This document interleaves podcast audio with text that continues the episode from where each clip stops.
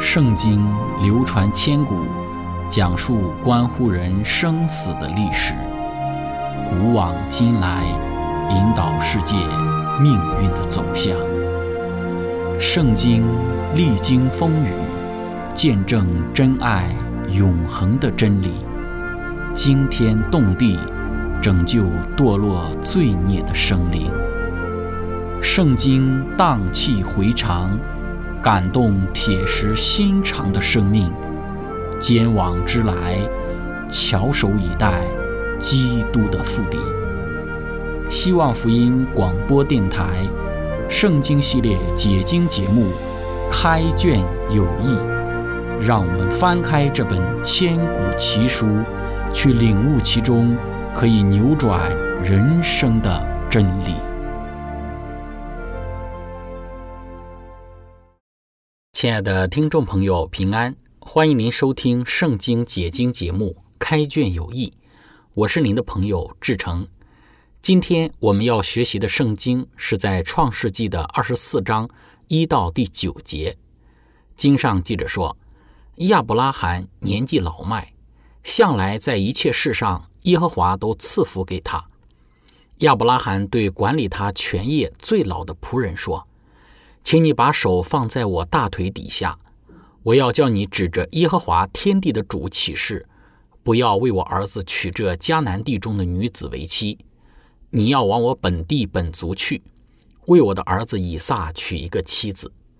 仆人对他说：“倘若女子不肯跟我到这地方来，我必须将你的儿子带回你原出之地吗？”亚伯拉罕对他说：“你要谨慎。”不要带我的儿子回那里去。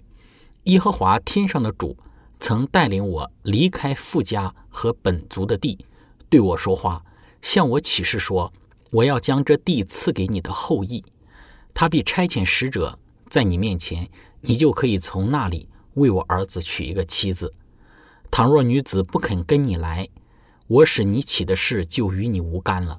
只是不可带我的儿子回那里去。”仆人就把手放在他主人亚伯拉罕的大腿底下，为这事向他起誓。亲爱的朋友，今天我们要一起学习的主题是寻敬前女子为妻。开始学习之前，我们一起聆听一首诗歌《赞美之泉》。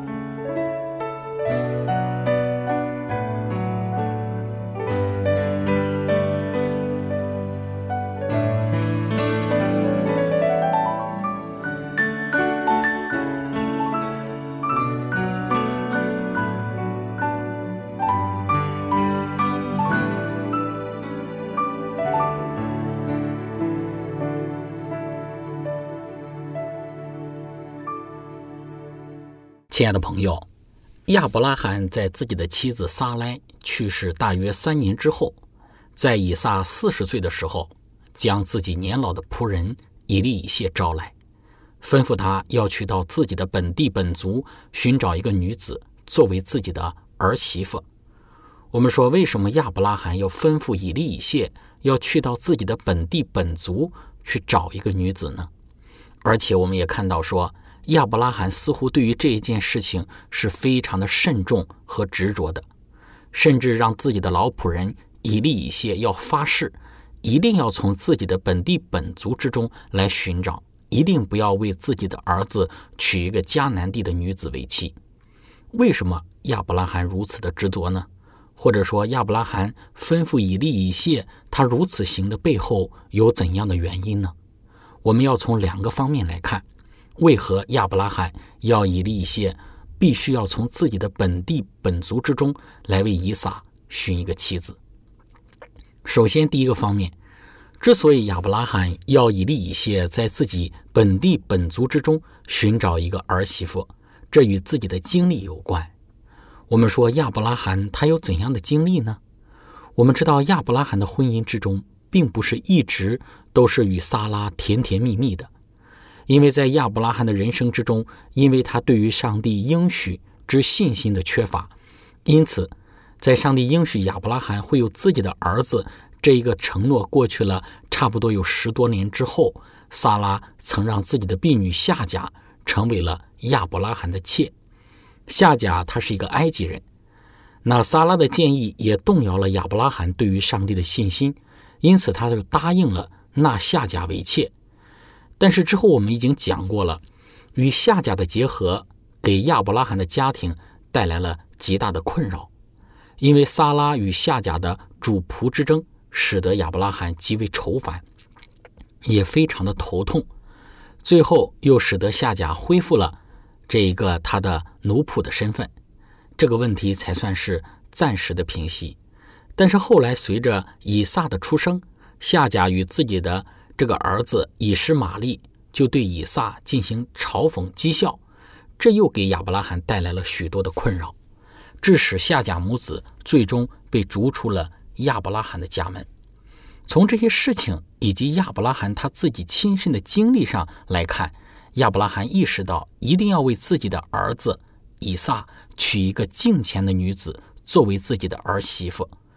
我们说这是亚伯拉罕他自己亲身的一个经历。然后从另外一个方面来讲，被逐出亚伯拉罕家门的夏甲与以实玛利母子，夏甲他就为以实玛利娶了一个妻子。以实玛利的这个妻子是从埃及娶的。作为被赶出亚伯拉罕家门的夏甲母子，虽然亚伯拉罕似乎不能再对他们有什么特别的影响力了，但是这也给亚伯拉罕提了个醒。该如何为自己从上帝那里领受的应许之子以撒预备一个妻子？在他的观念之中，非常执着的一个概念就是不能够为自己的儿子娶迦南地的女子为妻。这一点也是他自己亲身的一个经历和看见的。当时他周围所居住的迦南人所有的恶劣的品性是可见一斑的。他也亲眼见到了索多玛平原的城邑是如何因为淫乱而毁灭的，并且上帝也应许将来迦南地的人罪恶满盈之时要毁灭这些城市。因此，亚伯拉罕不会倾向于从这些罪恶淫乱的迦南人之中为自己的儿子寻找一个妻子。所以在吩咐以利一些回本族为以撒选择一个妻子的时候，他再再的强调。一定不要给自己的儿子从迦南地找一个女子，甚至要求以利一些为此事发誓，足以看出亚伯拉罕他内心的执着。这是我们从亚伯拉罕的经验之中来看，他为什么要以利一些一定要从自己的本地本族之中去寻找一个女子作为以撒的妻子。亲爱的朋友，第二个。亚伯拉罕吩咐他年老的仆人要为自己的儿子寻找一个本地本族的妻子的一个缘故，是因为不敬虔的影响力会影响以撒对于上帝的委身。圣经讲到说，亚伯拉罕对以利以谢说：“我要叫你指着耶和华天地的主起誓，不要为我的儿子娶这迦南地中的女子为妻。我们知道亚伯拉罕他一生的岁数是一百七十五岁。亚伯拉罕一百岁生以撒，而此时以撒已经四十岁了，也就是此时的亚伯拉罕已经一百四十岁。我们说亚伯拉罕他一生的岁数是一百七十五岁，虽然他还要再活三十五年，但是他此时似乎已经感到相当的虚弱。他将选择妻子的权利赋予了以利以谢，暗示着年已四十的以撒所具有的那一种值得赞美的顺从。我们说，在古代与今日的一些东方的一些国家或者是一些种族一样。父母会为他们的儿女选择婚姻的伴侣，并且安排婚姻。这绝不意味着年轻人的意愿被忽视了。对以撒的婚事长时期的一个单言，可能是由于亚伯拉罕不想为他找一个迦南人的妻子，而且在此之前他一直没有找到合适的机会从哈兰那里寻找一位妻子。撒拉的死可能为此事更增加了一种的紧迫感。意识到迦南人越来越严重的放肆和偶像的崇拜，以及他们即将面临到的灭亡，亚伯拉罕想要保持应许之后裔的一个纯洁性。他自己既然与有夏甲这样的一个经历，以及罗德和以实玛利他们的经验，也使他领教了与具有异教背景人联合的一个危险。另外，上帝已经禁止与迦南人通婚。这个禁令后来被纳入到摩西的律法之中。亚伯拉罕要他的老仆人以利以谢往他本地本族去，为他的儿子以撒娶一个妻子。这里所说的“往我本地本族去”，不是要去到加勒底的乌尔，而是要去到哈兰，因为这两个城市都在美索不达米亚。亚伯拉罕在那里的亲戚虽然并非远离偶像的崇拜。但是他们在一定的程度上还保留对于真神上帝的知识和敬拜，因此从他们当中选择一位儿媳妇，师夫远比从堕落的迦南人之中选择一个要好得多。在《先祖与先知》这本书中描述到，亚伯拉罕年纪老迈，自觉不久于人世了。然而他还有一件未了的事，就是想求上帝的应许能够实现在他的子孙身上。上帝指定以撒要继续亚伯拉罕做上帝律法的保守者和选民之父，可是他还尚未娶妻。迦南地的居民沉溺于拜偶像的恶习之中，所以上帝禁止他的百姓与他们通婚，因为这样的婚姻必将引诱他们离道反教。先祖所怕的是那环绕他儿子的种种腐化影响。亚伯拉罕平素对上帝的信心和对他旨意的一个顺从，从以撒的品格上也都看得出来。但是这个年轻人的爱情是强烈的，而且他的性情又温柔和顺。如果与一个不敬畏、不敬虔上帝的一个女子结合，以撒就会有委曲求全、牺牲道义的危险。所以在亚伯拉罕看来，为他的儿子找一个配偶。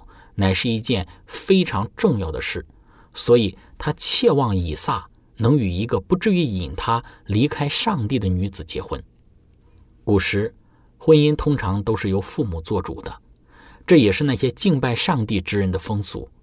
固然，他们不勉强儿女与他们不能爱的人结婚，但是青年人的终生大事，总是要受他们富有经验而敬畏上帝之父母的指导。儿女若违反了这个习惯，就要被视为不孝，甚至于要被看作是犯罪了。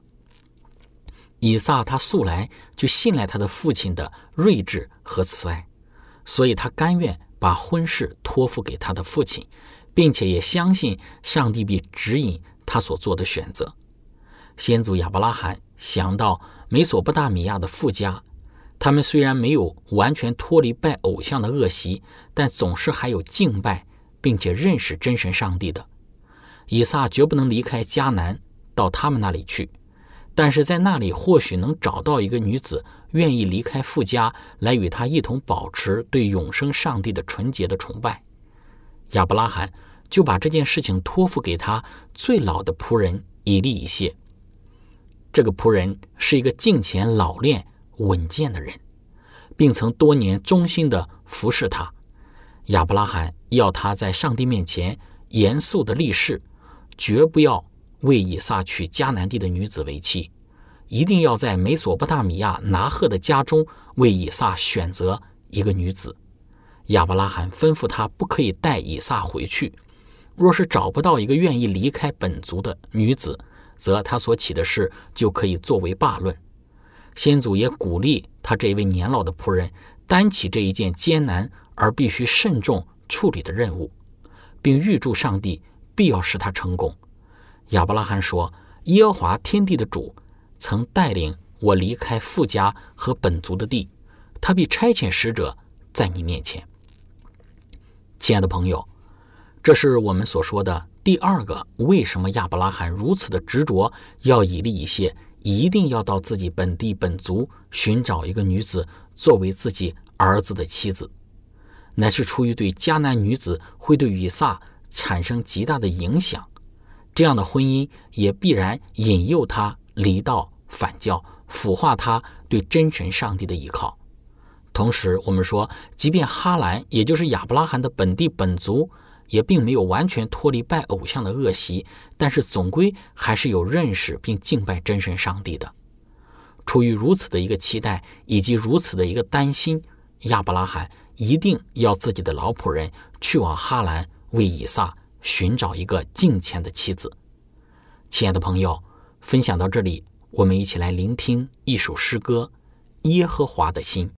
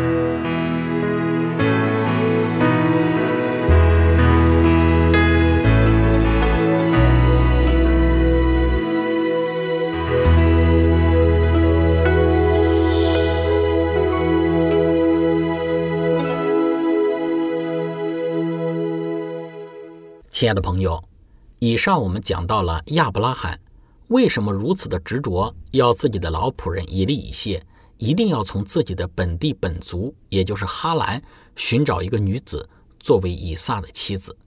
其主要的两个原因，一个是与自己的经历与看见有关，另外一个是出于对不敬虔之人的影响力的担忧。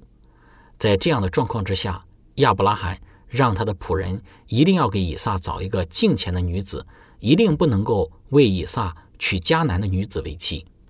同时，也对以利以谢说：“你要谨慎，也不可带我的儿子回到哈兰去。”亚伯拉罕这里对以利以谢所说的“不要带我的儿子回到那里去”，亚伯拉罕也郑重地要求他不许让以撒到美索不达米亚去。他委托说，不论是他还是他的儿子，都不可随意回去，连访问一次都不可以。那亲爱的朋友，当我们看到亚伯拉罕如此的执着之时，这给我们今天的基督徒有三个方面的提醒。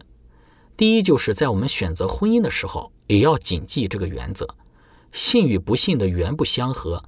当一个信靠上帝的人与一个不信的人缔结了婚约之后，这会导致什么样的结果呢？